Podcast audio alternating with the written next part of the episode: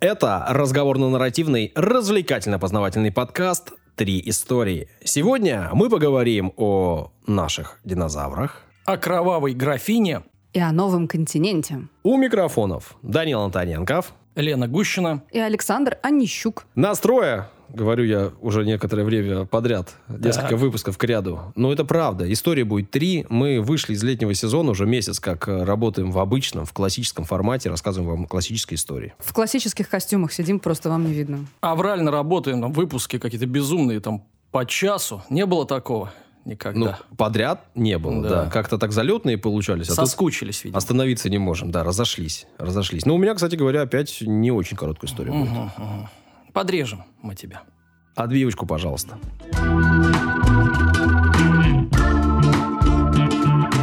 Даня, ты первый? Ну, как обычно. Традиционно? Да. Не будем правила нарушать? Не будем.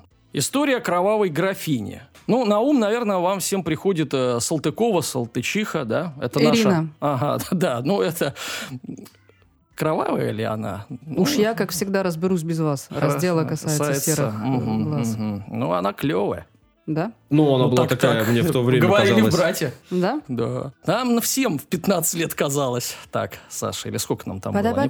Бада-бада-бада-бадам. И на самом деле речь пойдет не об отечественной кровавой графине, а заморской, а а именно о некой Елизавете Батаре. Но наша не была графиней, наша была барыней, но не графиней. Она была там женой. Какая разница. Давайте разбираться. В общем-то, это венгерская графиня э, считается самой кровавой женщиной-убийцей в истории. Вот расскажи, как ты набрел на эту тему? Очень интересно.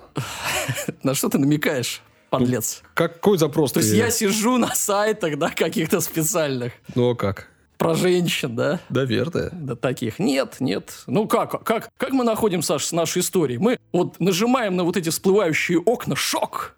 Шок-контент Малахов, Батари, там, я не знаю, Киркоров. Ладно, в общем, а, Альжбета Батарова, э, Надад э, Жди, вот ее полное имя. а, для- Надо жди, Да. дожди, дожди. для обычных людей Елизавета Батари. Занесена в книгу рекордов Гиннесса, между прочим, вот как, со- то есть как женщина, совершившая большее количество убийств, как я сказал. Причем, если верить преданию, ну, мы разберемся, верить преданию или нет, все-таки, ну, о предании все равно надо сказать. Серийная убийца ее заставляла быть в погоне за уходящей красотой. Ну, это романтично, да, женщина Она- теряет красоту и начинает убивать всех, чтобы... Вот что, вот что было, когда не было косметологии. Да, э, аллилуйя, Арифлейм и прочим этим. И филлером, и ботоксу. То есть мы ждем в ужасе, когда э, Алле Борисовне не будет помогать, да, вот это все. Ей все помогает. Пока, вот я и говорю, а когда перестанет? Ты вообще на такую момент. глыбу-то Ну, не слушай, кати мне бочку. кажется, она прекрасная женщина. Обязательно, но а если перестанет по- э, помогать, понимаешь? Я тебе уже сказал, бочку не кати на такую Всё, глыбу. хватит, за да. тебя задавит твоя же бочка. Хорошо, хорошо.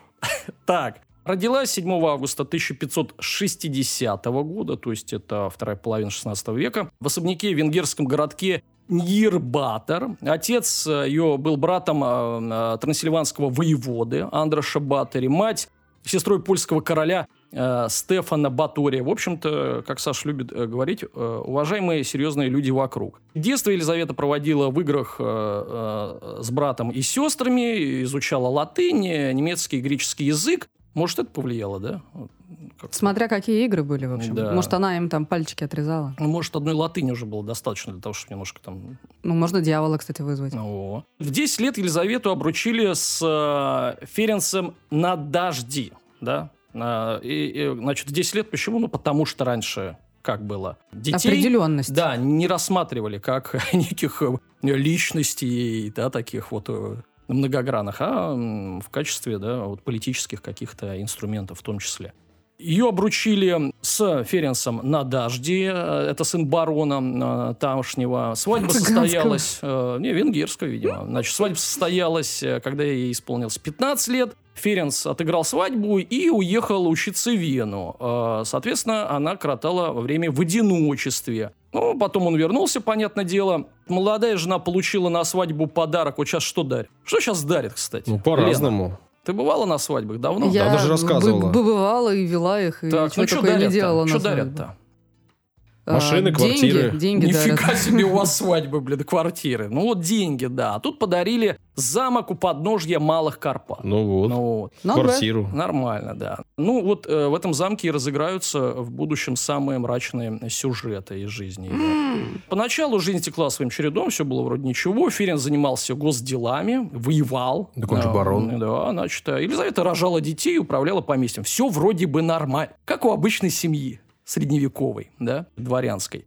Ну и заботилась, конечно, о красоте, да. Ее вообще считали, хотя, ну, опять же, где тут миф, э, где не миф, сложно сказать. Ну, естественно, ее считали там на районе самой красивой. Ну, потому что Ну, там на районе два человека жило. абсолютно при этом, да, э, ну, все крестьяне там пашут, а она ничего не делает. Вот она и самая, Воняют. самая красивая. Это понятно. Родила она всего шестерых детей. Естественно, там э, не представляете вот эту картину, где она там вся в муке и с детьми. Нет, понятное дело, рожала, отдавала это кормилицам и э, гувернанткам. В 1601 году супруг Елизаветы серьезно заболел. Болезнь сделала его инвалидом, и буквально через три года он уже, э, собственно, скончался. К моменту кончины э, вот этого Ференса уже мрачные слухи о жене ходили по всему венгерскому королевству. И теперь вот непосредственно к... Что за слухи? Да, к слухам и убийствам. Я рекомендую сейчас нашим слушателям включить рандомную песню «Короля и шута». Ну нет, ну не все подойдет. Например, там, я не знаю, там, кукла-колдуна вряд ли подойдет. Ну ладно, Ну, ладно. просто на настроиться. Настрой, настроить. хорошо, хорошо. Что, точно согласен. не подойдет мотоцикл. А остальное еще Голые коки еще не подойдут. И сосиска. так. А вы такие. Конечно, конечно. Пару раз встречал князя по пути на запись нашего подкаста.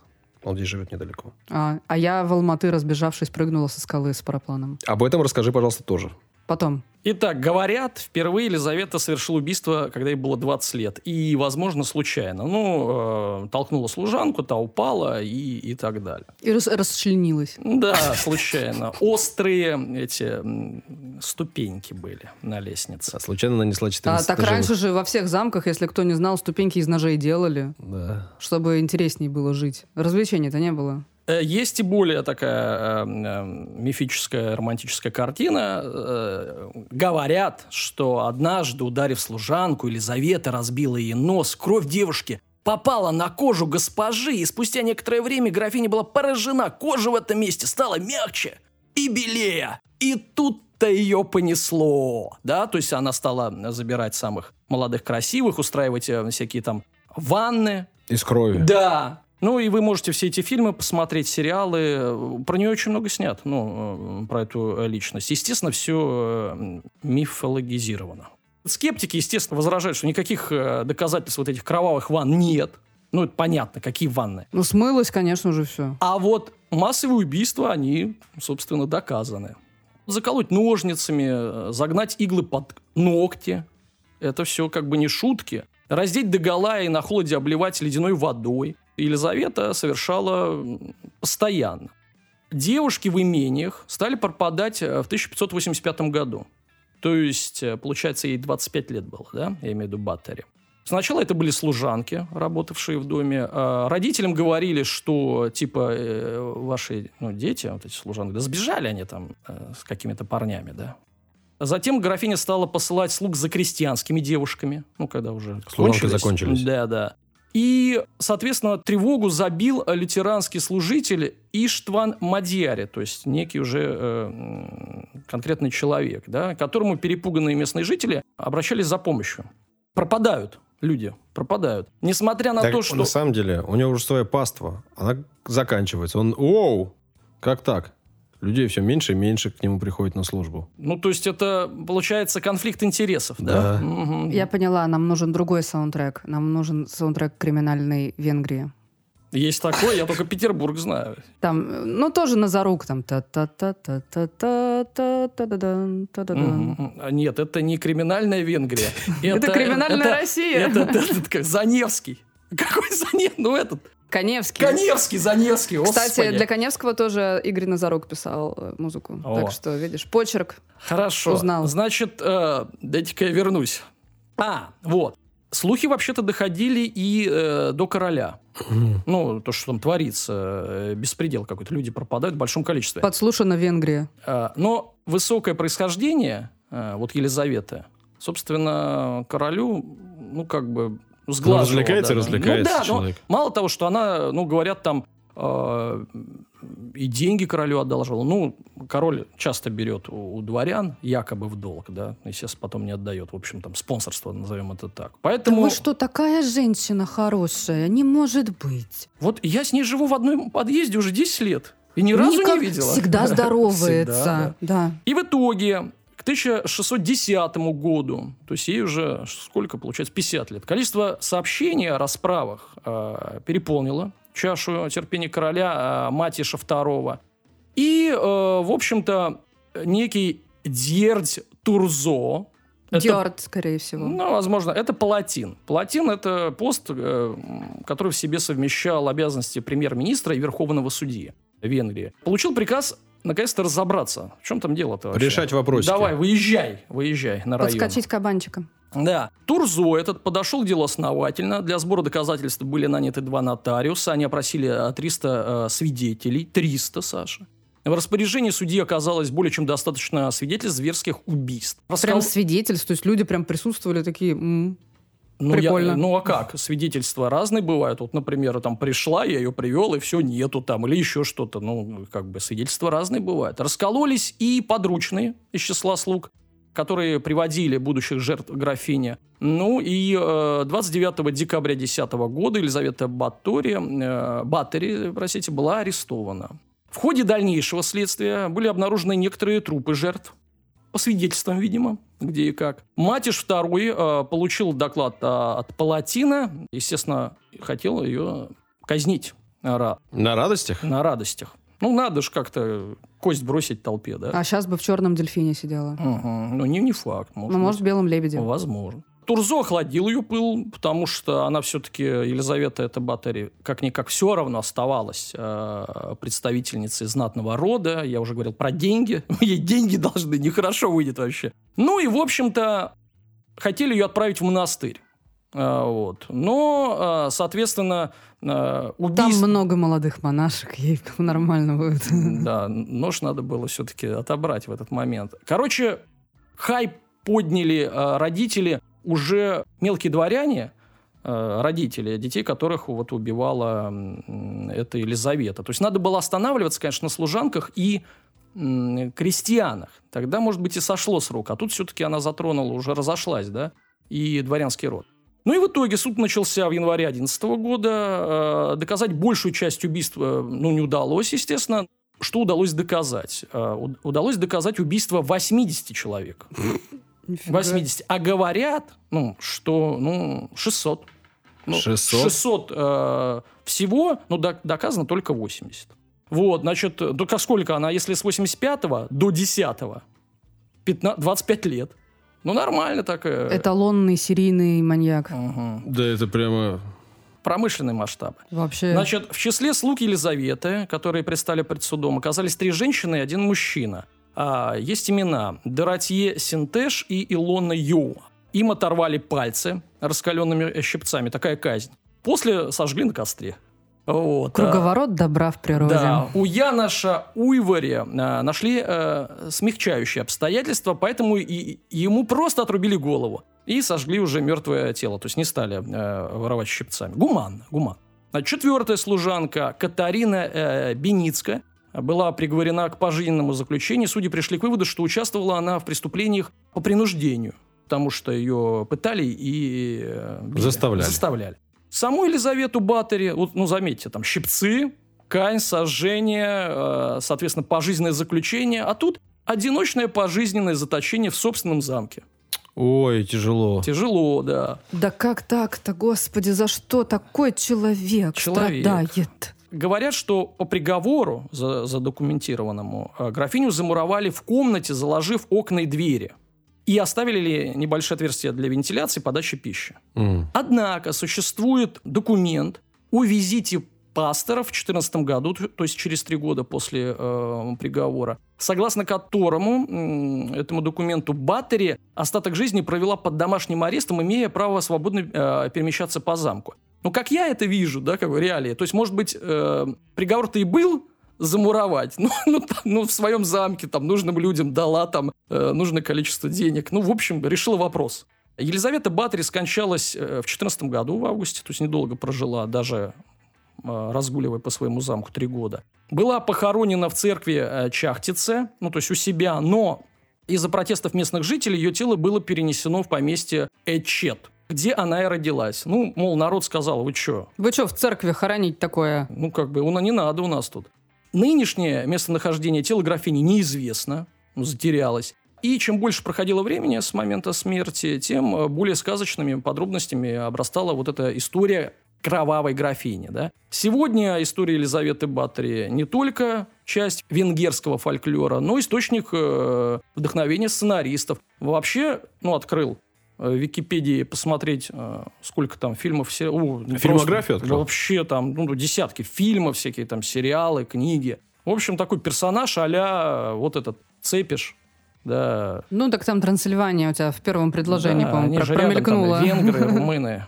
А, а какая разница, да? Значит, э, один из последних фильмов, э, фильм 15 года, «Кровавая леди Баттери», с Ходченковой, кстати, в главной роли.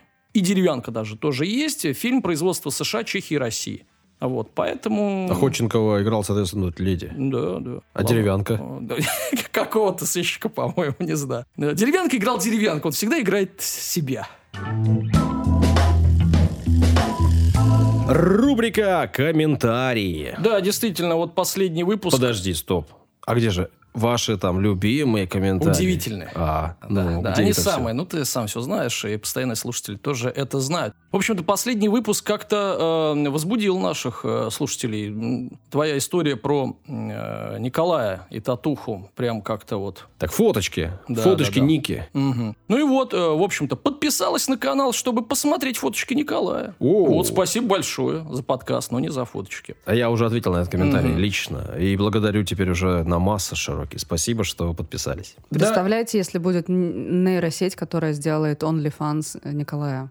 Ну, там можно собрать денег Ну, нормально. я думаю, да. А, большое спасибо, что поддерживаете своими историями и голосами в это непростое время. Наташа пишет. Э, Пожалуйста. И вам спасибо, что слушаете. Да, Наташа, мы на самом деле именно, в общем, так и планируем продолжать, не углубляться во все эти сложности, а думать о хорошем и позитивном. И хотя бы на часик вас выводить в наш мир позитива. Мила пишет. Прогулки с вашим подкастом стали намного интереснее. Особенно вечерние. Спасибо. Мило, это мило. В следующий, в следующий раз принесем в студию саксофон, чтобы было еще и романтичнее. А можете немножко тут наиграть губами? Губами наиграть. Да. Так, Николай Николаевич слушает вас. Это, ну, видимо, Николай Николаевич о себе так Сообщает. пишет. Да-да-да. Начал с того, что замазывал швы снаружи своего дома. Переехал в Белгород с Забайкальского края.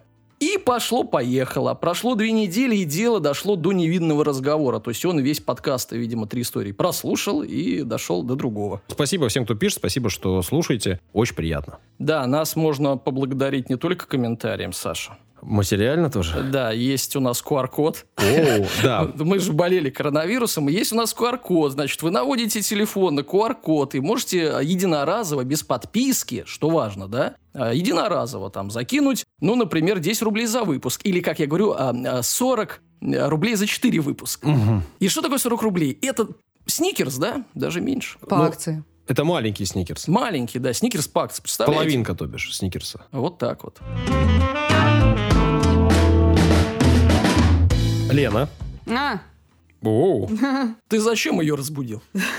Сейчас говорить начнет. ой, Да, да. И Могу. ойкать. начну, как всегда, с вопроса. Давай.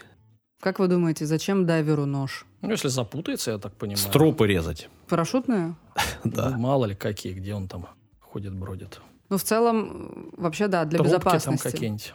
Э, Да, ножи нужны дайверам для безопасности в первую очередь, потому что, ну, редко, ко- когда приходится что-то живое этим ножом тыкать, но запутаться в чем-нибудь э, действительно можно, и чаще всего дайверы путаются в лесках, в лесках и в сетях. И эти случаи не, не, не такие уж редкие, и очень часто нож прям может спасти жизнь. А, Собственно, а ты ведь дайвер. да. Но у меня, кстати, нет ножа пока что. Ну, то есть ты можешь без ножа погрузиться, никто тебе вопрос не задать не только- будет. Только заточка.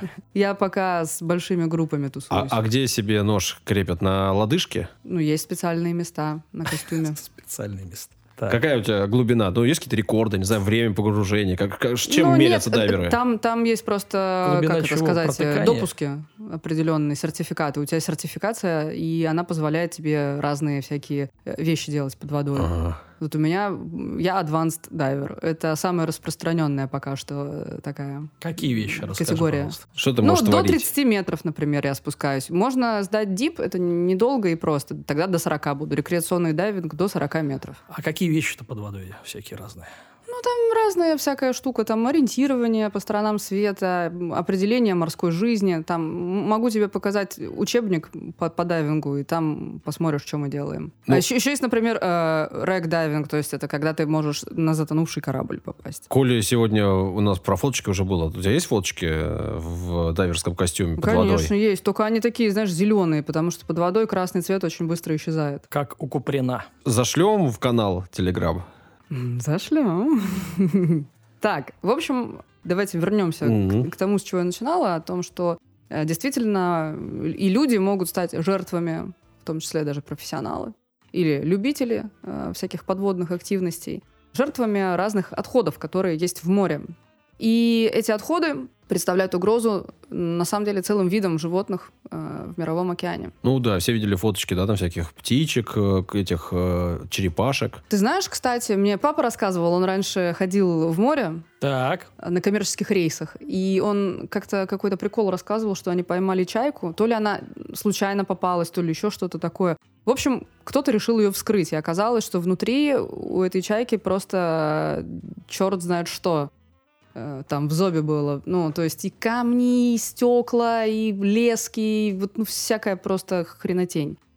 Ну, вообще, ну, понятное дело, это, наверное, многих животных касается. Но вообще считается, что чайки такие грязные э, птицы и такие. Они- Ну вот да. они на мусорных полигонах постоянно обитают. Но они для птиц, наверное, да, более или менее всеядные. Я часто вижу фотографии и видео в интернете, как э, черепах освобождают от всяких э, тоже сетей или каких, какой-то пластиковой упаковки, которая застревает, и эта черепаха даже может в этом месте не вырасти. То есть у нее как будто там талия в одном месте Да, да, появляется. страшное видео, да, и фото. Ну, некоторые так э, племена делают в Африке. Кстати, да, про это тоже можно рассказать. Например, перебинтовывают головы. Мгм. Удлиненные черепа. Ну да, ладно, да, да. ладно. Ну вот, про мусор.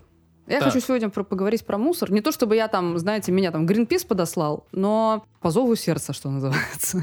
Ну, Гринпису в любом случае привет. Ну и всем остальным тоже кто заботится об окружающей среде. Так вот, э, мусора у нас на планете действительно много, и течениями мировыми, океаническими мусор переносится из устьев рек разных в места больших скоплений. Сейчас на планете есть несколько мусорных скоплений. Крупных там точно пять, вот было посчитано. А самое большое известное называется Большое Тихоокеанское мусорное пятно, или GPGP. Great Pacific Garbage Patch. Он же Восточный мусорный континент, он же Тихоокеанский мусороворот, он же Гора, он же Жора и так Мгм. далее. Прям континент? Да, потому что Размеры. он очень большой. Мгм. Сейчас я вам расскажу. Смотрите, находится он в северной части Тихого океана. Дрейфует, но не сильно. Мгм. Но, понятно, он же не может на одном месте стоять. Это же вода То есть он не шарится вообще, да, по планете, он где-то в одном месте, Ну, относительно. это же водоворот, Мгм. понимаешь? По Это- течению, да, Да, это? потому что там пересекаются разные Мгм. течения, они вот, знаешь, как... Ну, туда э, всё и приходит. Да, и В общем, туда, туда все, все приходит. да, то есть у него там какая-то есть траектория, э, в которой он и варится. Типа того. Находится он между конскими широтами, так это называется. Это широты... Большой конский широт. Э, да, 30-35 градусы северной широты в нашем случае. Они, кстати, в южной тоже есть, но мы рассматриваем северную широту. Конечно. Ну, собственно, про водоворот я уже сказала, что из-за из того, что там вот эти воронки образуются, мусор, э, он идет к центру. Ну, как планеты вокруг Солнца... Короче, центробежная или... э, какая, Саша? Центростремительная. Центростремительная. По грубой оценке, там более 100 миллионов тонн мусора уже точно. Площадь превышает полтора миллиона квадратных километров. Это как Монголия. Нормально. А Монголия вообще не маленькая Большая, страна. Да. Но, скорее всего, уже больше. Точно влезает три Франции. Мгм. Я думаю, даже с заморскими территориями. Мгм. А вот интересно, да, все-таки у нас Австралия же это континент, так ведь? Мгм. Ну да. А вот относительно Австралии, да, вот если Ну, сравнить. поменьше. Ну, Поменьше. Пока ну, не на- пока поменьше. меньше. Но скоро действительно континент, да, получается, как Австралия, если станет. Что самое интересное, э, его сначала предсказали, его сначала не нашли. Э, Вообще Тихий океан место такое, ну, неспокойное. Не, не сказать, что там прям вот везде вот трафик как на Невском. Да, не сказать, что Конечно, тихое нет. место. Да, и поэтому сначала там не, не посмотрели на этот мусор, а сначала его предсказали еще в 80-х годах, что что-то там должно быть. А открыл его океанолог Чарльз Мур вроде как в 97 году, если я не ошибаюсь. Если ошибаюсь, напишите, пожалуйста, в комментариях. А Он написал кучу статей, э, привлек э, к проблеме огромное внимание общественности и понеслась. А Сейчас я хочу процитировать, что эм, рассказывает сам этот Мур, Мгм. когда он увидел э, полигон Так. Передо мной, насколько хватало глаз, лежал пластик. Это казалось невероятным, но не было видно ни одного чистого участка. За неделю, пока мы пересекали субтропическую зону, в какое бы время я ни взглянул за борт, повсюду плавал пластиковый мусор. Бутылки, крышки от бутылок, обертки от конфет, обрывки. По оценке Чарльза Мура, где-то 80% этого мусора происходит из надземных источников. И А только 20% это что-то выбрасываются с палуб кораблей. А мне вот интересно, а, вот он проплывал это пятно, то есть оно ну, не совсем плотное, то есть можно пр- проплыть. Ну да? да. Есть, оно, Да, оно же- это же не конгломерат, Я понял, да. понимаешь, да? Ну плохо так бы, хоп, и можно Строить. жить, А, строиться, да. более того, более того, сейчас я расскажу о том, что оно еще и не совсем на поверхности. Сейчас я про происхождение этого мусора скажу. Значит, смотри, из разных, понятное дело, континентов это все может наплыть. С американской, скажем так, стороны это подольше плывет. С азиатской по- по- по- побыстрее это все плывет. Но а, сейчас ученые считают, что примерно 90%, даже не 80%, а 90% морского пластикового мусора попадает в океаны через 10 крупнейших рек мира. Это азиатские Янзы, Инд, Хуанхэ, Амур, Меконг, Ганг, Джудзян и Хайхэ. И африканские Нигер и Нил. А вот как они Кто из Африки туда? Удивлялся. А вот так? Да, проплывают А вот по так? течениям туда-сюда. Ну, далековато все-таки, да, согласитесь? Ну, все далековато, ну, так они не сразу там оказываются. Мгм. Это же месяцы, иногда и годы. Дальше вот то, о чем я хотела сказать, что это не просто конгломерат, что это такая взвесь, я бы даже сказала. Пластик, он не биоразлагается. То есть, ну, по факту он не гниет, в отличие от каких-нибудь картофельных очистков там, или еще чего-то там. Но под воздействием света он может распадаться на мелкие частицы, при этом сохраняя полимерную структуру и распадаясь э, до каких-то, может быть, своих вот таких вот длинных молекул. То есть мы говорим уже там про пресловутый микропластик, про который слышали, наверное, многие. Но самое интересное не это. Самое интересное то, что вот эти все более мелкие частицы, они концентрируются в поверхностном слое. И в итоге морские организмы, обитающие здесь, начинают употреблять их в пищу, потому что думают, что это планктончик. Мгм. И таким образом мусор оказывается частью пищевой цепочки. И вот теперь самое интересное. Вот это мусорное пятно, оно не только на поверхности. Мгм. Во многих местах зараженного региона общая концентрация пластика превышала концентрацию зоопланктона в 7 раз. Мгм. То есть больше пластика, чем э, планктона. В 7 раз. Мгм. Семь раз. То есть это не планктон э, сам по себе в воде, а реально планктон в, в пластике Мгм. уже. В пробах, взятых на большей глубине, уровень пластиковых отходов оказался значительно ниже. Это подтвердило предыдущие наблюдения, согласно которым большая часть пластикового мусора собирается, конечно, в верхних слоях. Ну, уж пластик он плавает. Да, но по сути это суп. То есть что-то плавает на поверхности, жирочек, там навар какой-то. Но если вы нырнете, ну, вдруг вы захотите, Там вы- поплавать. да, вы увидите там и рыболовные снасти, и леску, и обувь, и свежий мусор, и целая свалка еще будет То более можно тяжелого под водой. конкретно. Да. А вот почему да- э, дайвингом ты занимаешься. На самом деле, кстати, одно из самых интересных мест, где я ныряла, это называется, по-моему, Аланта Риф в Красном море. За туфельками ныряла? Или за сеткой рыболовной? Там, э, поч- почему он называется Аланта, это, собственно, затонувший корабль, который перевозил, по-моему, в Иорданию э, сантехнику. Мгм. Ванны, раковины и унитазы. Мгм. Он за- затонул. И там, короче, можно посмотреть, как в унитазах рыбы живут. Мгм. Очень прикольно. Можно посмотреть. э, Вот, кстати, что нужно выкладывать в... Есть фото? Есть. Обещаешь? Да, но это не пластик, видишь, он не, не так сильно влияет на окружающую среду, потому что, ну, фаянс, он вряд ли... Фаянс, скукотища. Да, но это было прям очень интересно. Ну, рыбы в унитазах, я тебя понимаю прекрасно. Что может быть прекраснее этого? Там, не, не- ну, это, это не очень Это глубоко, стоит того. но А это прям интересно. обычно Можно было- глубоко не нырнешь. Я имею в виду, что это не так, что, знаешь, где-то пропасть, где-то там в этой пропасти белеют унитазы. Не. Подмигивают. Да. То, то есть можно было прям вот потрогать даже это все. О, трогать унитазы. А ты когда вот готовила эту историю про мусор, ты какие-то предложения нашла от ученых? Что делать с Да, этим? да, да, я сейчас к этому приду. Почему это все плохо, я уже на- начала об этом говорить. Э, Потому что это все встраивается в э, пищевые цепочки. И э, есть целые виды морских обитателей, птичек, например, вот то, о чем мы говорили, что которые могут там птенцов начать вот всякой гадостью кормить. Они, ну, у них не хватает настолько интеллекта, чтобы отличить там кусочек, не знаю, пакета Ну, в принципе, интеллекта может даже больше, чем у людей, которые мусорят, да? Э, Возможно.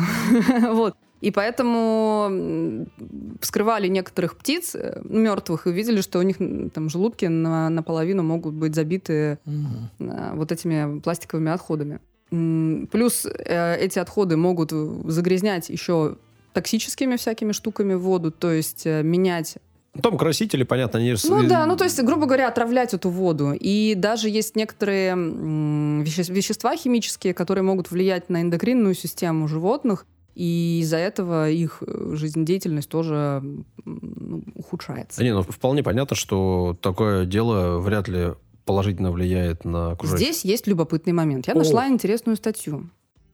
Оказалось, что вот на этом полигоне мусорном сформировалось уникальное биологическое сообщество, которое включает сотни видов растений и животных. Ну что значит растения? Понятно, что не березы там растут, но Мгм. имеется в виду водоросли там какие-то. Эх, не обнять там березку.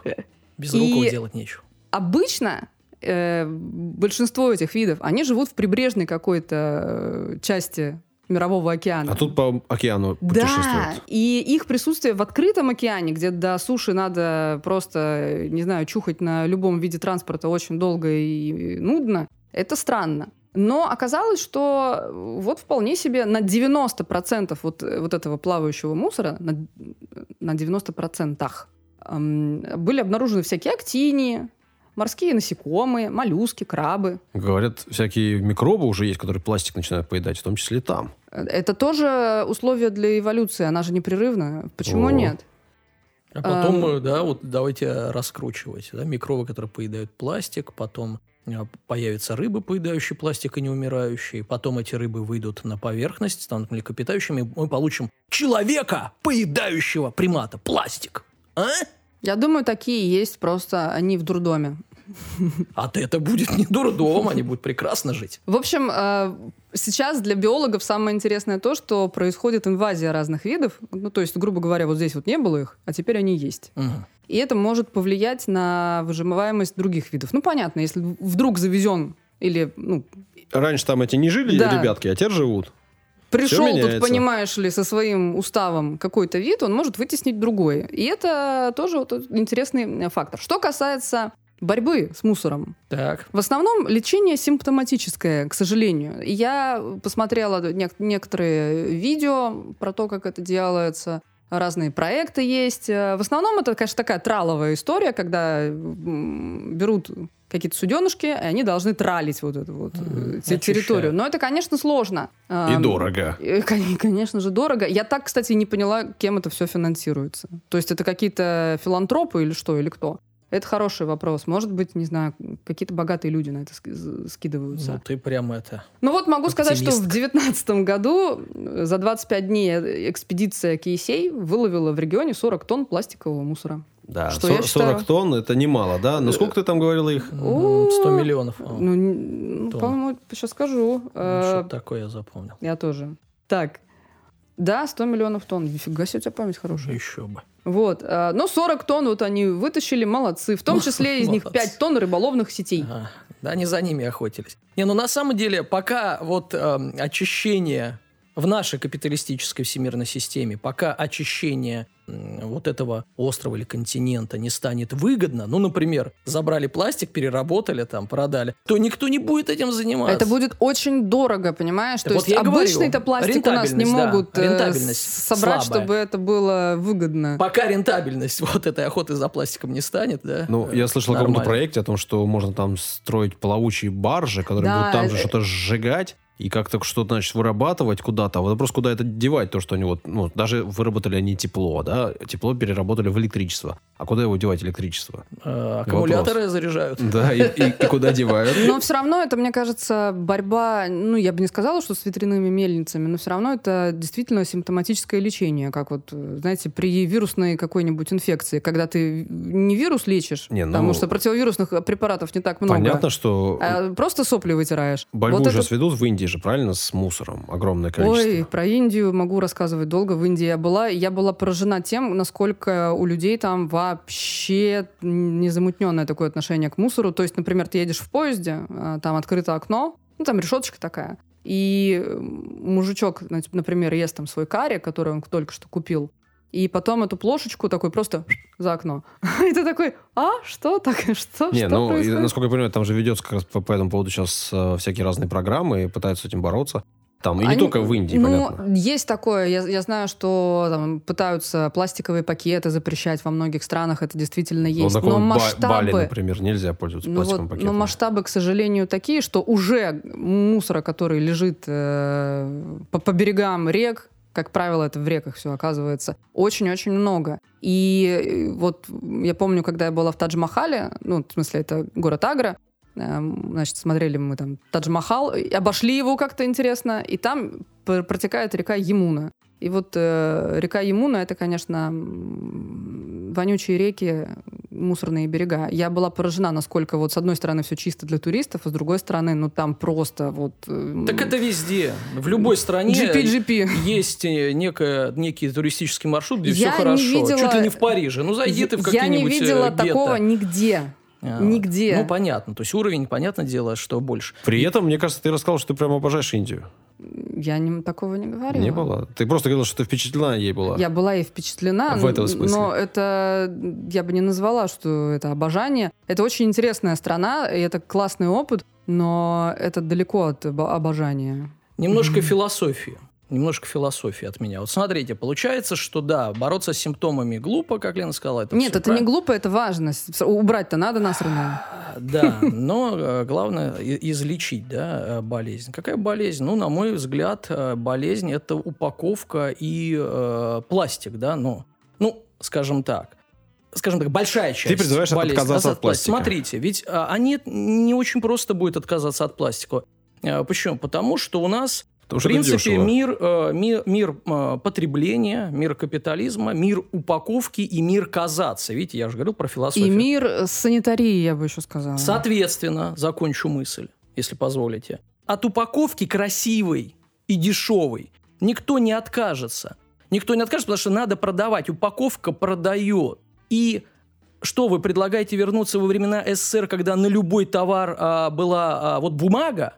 Бумага. Или А, просто не было упаковки. Или не было упаковки. Лена правильно говорит, санитария, да? Просто хлеб лежал кучей, да? Его берешь и несешь. А сейчас он весь отдельно мясо, вот упакован. представь себе мясо. Но я говорю про вот бумажную упаковку, а, бесцветную. Кто к ней сейчас вернется? Ну, мы прям скажем, что бес- Фасовка, бес- всё вот это. бесцветная а бумажная упаковка, она да, относительно ну, органична, потому что бумага это все-таки там, ну, дерево и так далее, и, и э, отсутствие красителей. Но кто к ней сейчас вернется? Как ты будешь айфоны продавать такой бумаге, скажи? Дань, ну, во-первых, конечно, да, бумага это лучше, чем пластик, в том смысле, что она сгорает или там сгнивает сама. Но бумага это дерево, которое нужно выкорчевать. Ну, а потом А, вырастить. ну, Есть и е- лесовосстановление. да, ну, есть- господи, есть вариант. боже мой. Плюс все-таки производство бумаги это тоже очень э, неполезная штука для Саш, ну, природы. мы же говорим про относительно, да, вот это все.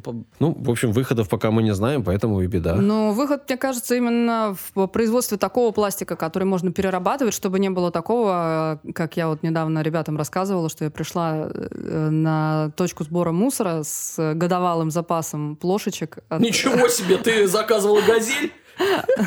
Я очень много тюков при- принесла, плошечек от йогурта, и мне сказали, э, что это тот вид пластика, который причем неотличим от другого, который не перерабатывается. Я такая, блин, то есть все это время я это мыла зря. Они такие, ну, мы, конечно, возьмем. Я говорю, ну и что, вы до первой помойки вынесете? Они такие, ну, мы разберемся, что с этим делать. Я считаю, что пластик э, ну, объективно необходим, но, видимо, нужно приходить к таким видам, которые могут быть действительно переработаны и как-то не мешать просто. все, все правильно ты говоришь, длина А я молекулы, в этом все дело. Представил э, гостя, который заходит в последний день перед э, тем, как Лена относит вот эти плошки. Представляешь, заходит, а у нее все в этих плошках. На самом деле, квартире. их не то чтобы очень много, это, это же только завтрак. По сути, их там, ну, меньше 200 было. В общем, любите рыб и акул, и других всяких моржей. Они хорошие, не надо их обижать. И, пожалуйста, выбрасывайте все на свое место. Кстати, Алмата очень чистый город. Кстати, да.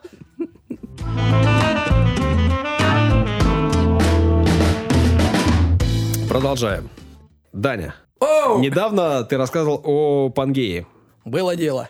Вам очень понравилось, я помню. Да.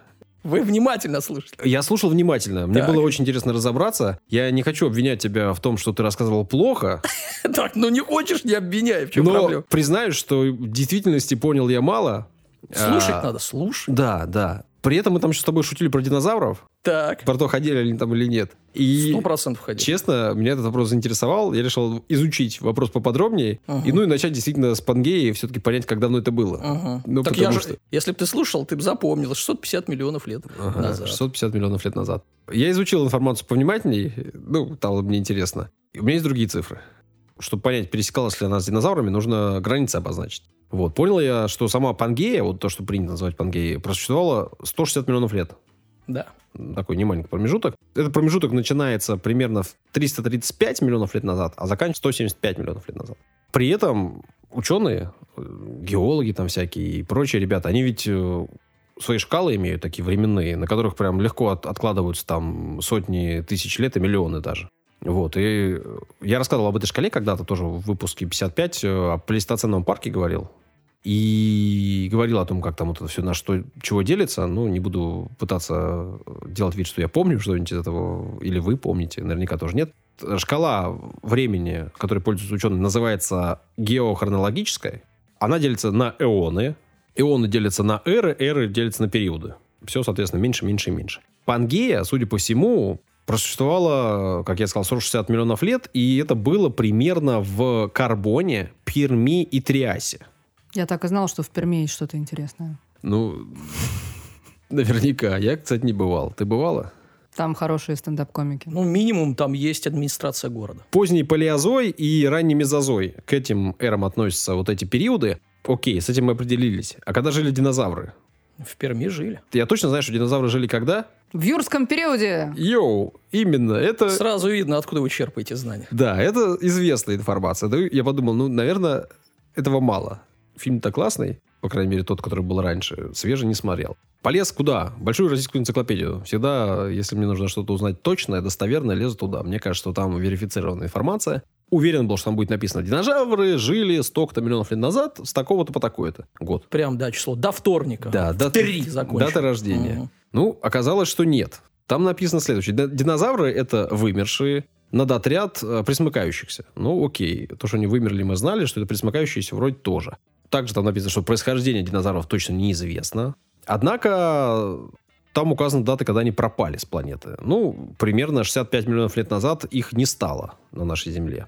А когда же жили? Ну да, юрский период понятно, но не только. Значит, выяснилось, что пик доминирования случился примерно 200 миллионов лет назад. И появились они в триасовом периоде, это где-то 240 миллионов лет назад. Соответственно, есть пересечение, и Даня абсолютно правильно сказал, что действительно динозавры ходили по Пангеи. Не врал же. Удивительно. Не врал же. Удивительно. А, I'm lost again. Лена, если ты сейчас не будешь слушать Сашину историю, Я слушаю. через Я выпуск пытаюсь. или следующий выпуск ты принесешь историю о Пангее.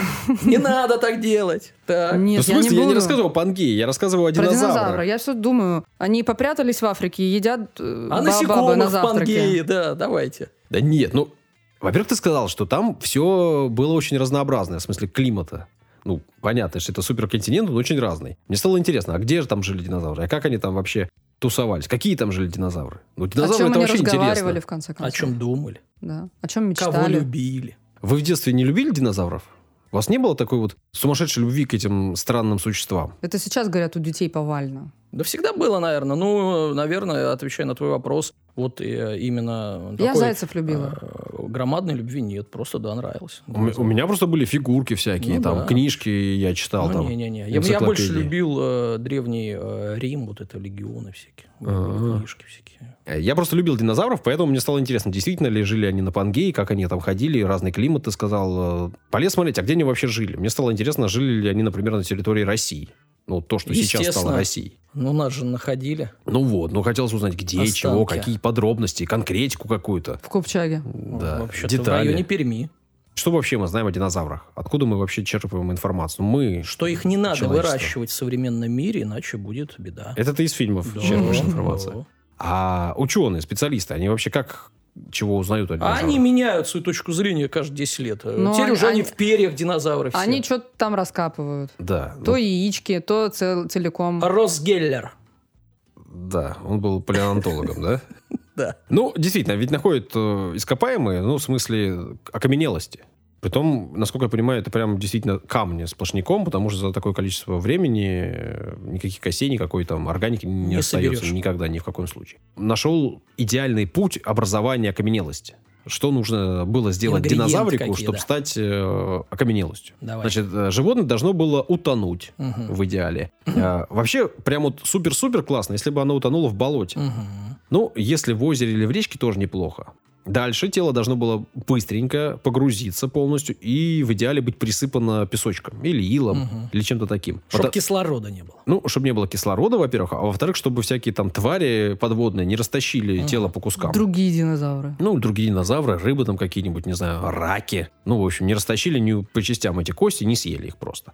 Соответственно, если тело попадало под землю, под дно, то оно там начинало, ну, постепенно разлагаться. Это понятно. Э, это, это естественный процесс. Дальше элементы костей начинали замещаться минеральными веществами из этой самой воды. Соответственно, чем более минерализирован источник, тем более быстро происходило окаменелое, окамененивание. Так-так. Наверное, так можно сказать. Ну, скажи. Ну, Тебе все можно. Уже сказал. Ну и, соответственно, дальше мы уже эти косточки могли найти, если эта земля дальше засыхала и превращался в сплошной камень. В общем, класс. Такой путь. Вероятность того, что динозавр станет окаменелостью, невелика. Мгм. Есть ученые, есть специалисты, которые даже говорят о том, что это примерно один на миллион вероятность того, что существо станет окаменелостью. Ну, что-то махнули они, конечно. Ну, мне кажется, что это, конечно, знаешь, такое для красного словца один Ну, на потому миллион. что сколько нашли все-таки окаменелости, умножай на миллион. Ну, Много совсем. Так и жили долго. Ну, в смысле, И сколько миллионов согласен, лет-то? Согласен. это не я сказал. Хорошо. Есть такой чувак, зовут его Дэвид Хоун. Ну, Чувак. Хо- ну, чувак, Чувак. палеонтолог, писатель, пишет книжки всякие э, популярные, научные. Даже подкаст выпускает. Вау. Называется коллега. «Ужасные ящерицы». Е. Ну, не знаю, посчитает ли он тебя коллега, если честно. Ну, Он- если На всякий случай передадим ему привет. Hello. Что-нибудь еще скажи, этого мало. Кроме перевода слова «привет». Hello, lizard. Да, на территории России. Где вообще находит? э, Ты сказал, в Перми. Ну, э, опять же, я полез в большую российскую энциклопедию, там написано, что окаменелости э, находили особенно активно на территории США, Канады, Танзании, Германии, Аргентины, Монголии и Китая. Ну и у нас на территории тоже находили, правильно ты говоришь, и немало. Полез смотреть дальше, и вот конкретика у меня есть про конкретных динозавров, которые у нас находили. Парочку. Давай. Парочку. Ну, во-первых, мне приглянулся Кулинда Драмей. О. Кулинда Драмей. М. Значит, э, жило существо в том самом юрском периоде. Примерно, соответственно, Это имя или классификация? название. Так называется э, вид. А, Кулинда Драмей. Я думала, как, знаешь, там, ну, откопали мамонтенка. Не пушистик, и- нет. Его наз- там Люся какой-нибудь назвали. Кулинда Драмей будет у нас. Кулинда Драмей. Э, Нет, это вид так назвали. А. Потому что... Леха. Кулинда Драмей Леха. Может, и Леха. Ну, у у конкретно этого имени я не обнаружил. Там у, у других было, например, имя Юра. А Юрка, ну... как-то- Юрк.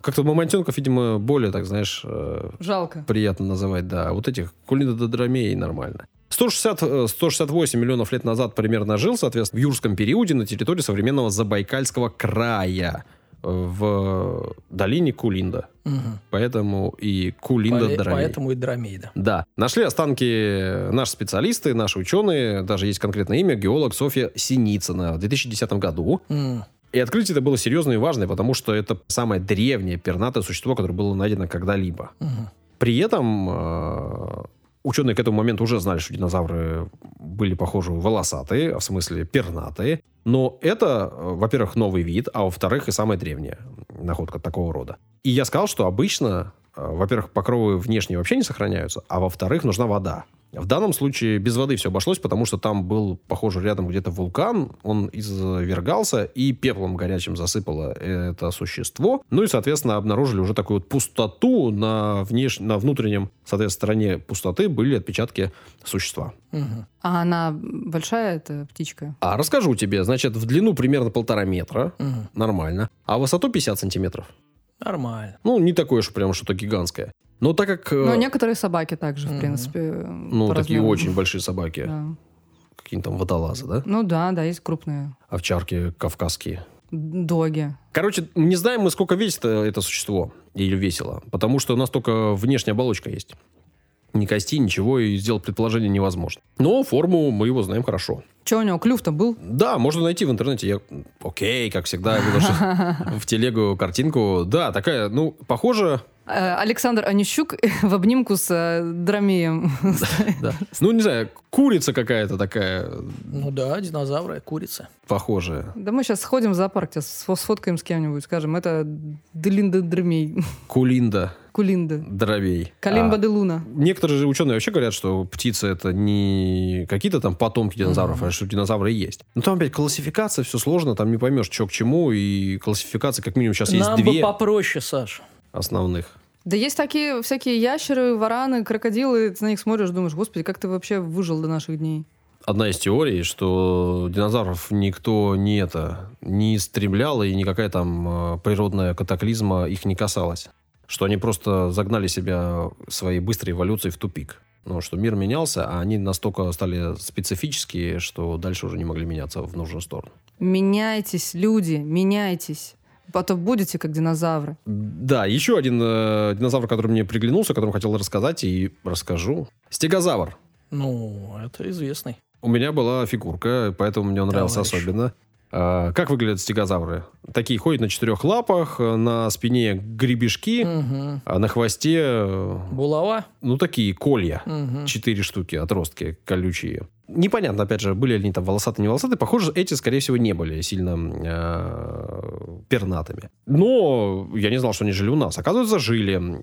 И находили, причем вот стегозавров вообще по территории России в большом количестве. И находок таких много. А, точно можно сказать, что их находили в Красноярске, в городе Шарыпово. Мгм. Вот, при этом образец там был не очень большой по меркам стегозавров. Э, Высота полтора метра, длина 4 Ну да. такое уже, ну, не маленькое. А вообще не бывает сильно больше. И, судя по всему, вид был распространен на территории всей современной России. Ну, и было их тут много, потому что находок много. А как я сказал, ну, вероятность стать окаменелостью невелика. Пусть даже не один к миллиону, если ты Ага. сомневаешься. Ну, тебе-то виднее всякое. Он похож на артишок. Немножко. Ну, такой чуть-чуть почищенный уже артишок.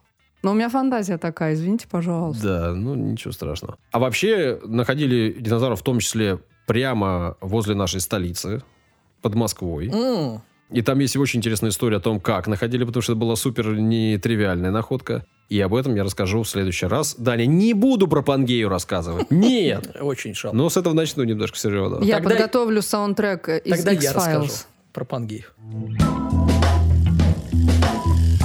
Три истории рассказали, как всегда, не быстро в последнее время, но в этот раз чуть-чуть покороче выпуск Э, будет. Мы прогрессируем. Да, мы начинаем лениться потихоньку. Что хочу сказать. Спасибо, что слушаете, спасибо, что с нами. Пишите все, что думаете, критикуйте. Давно не критиковали нас, наверняка есть за что. Хвалите. Давно не хвалили Данила. Есть за что, к тому же. А денег нам закидывайте. Можно это сделать двумя способами. Оба способа ссылочками указаны в описании каждого выпуска. Пишите письма, там тоже указана почта, и оставляйте комментарии там, где слушаете. Все, что хотел сказать, сказал. Лена, что-нибудь хочешь ты сказать еще? Я хочу сказать спасибо тем, кто рад слушать э, наши подкасты. Спасибо вам, люди. Руки бы ваши целовала. Но Но не буду. Но пандемия. А хочешь ли ты, Данил, сказать что-то? до свидания. Пока-пока. Пока!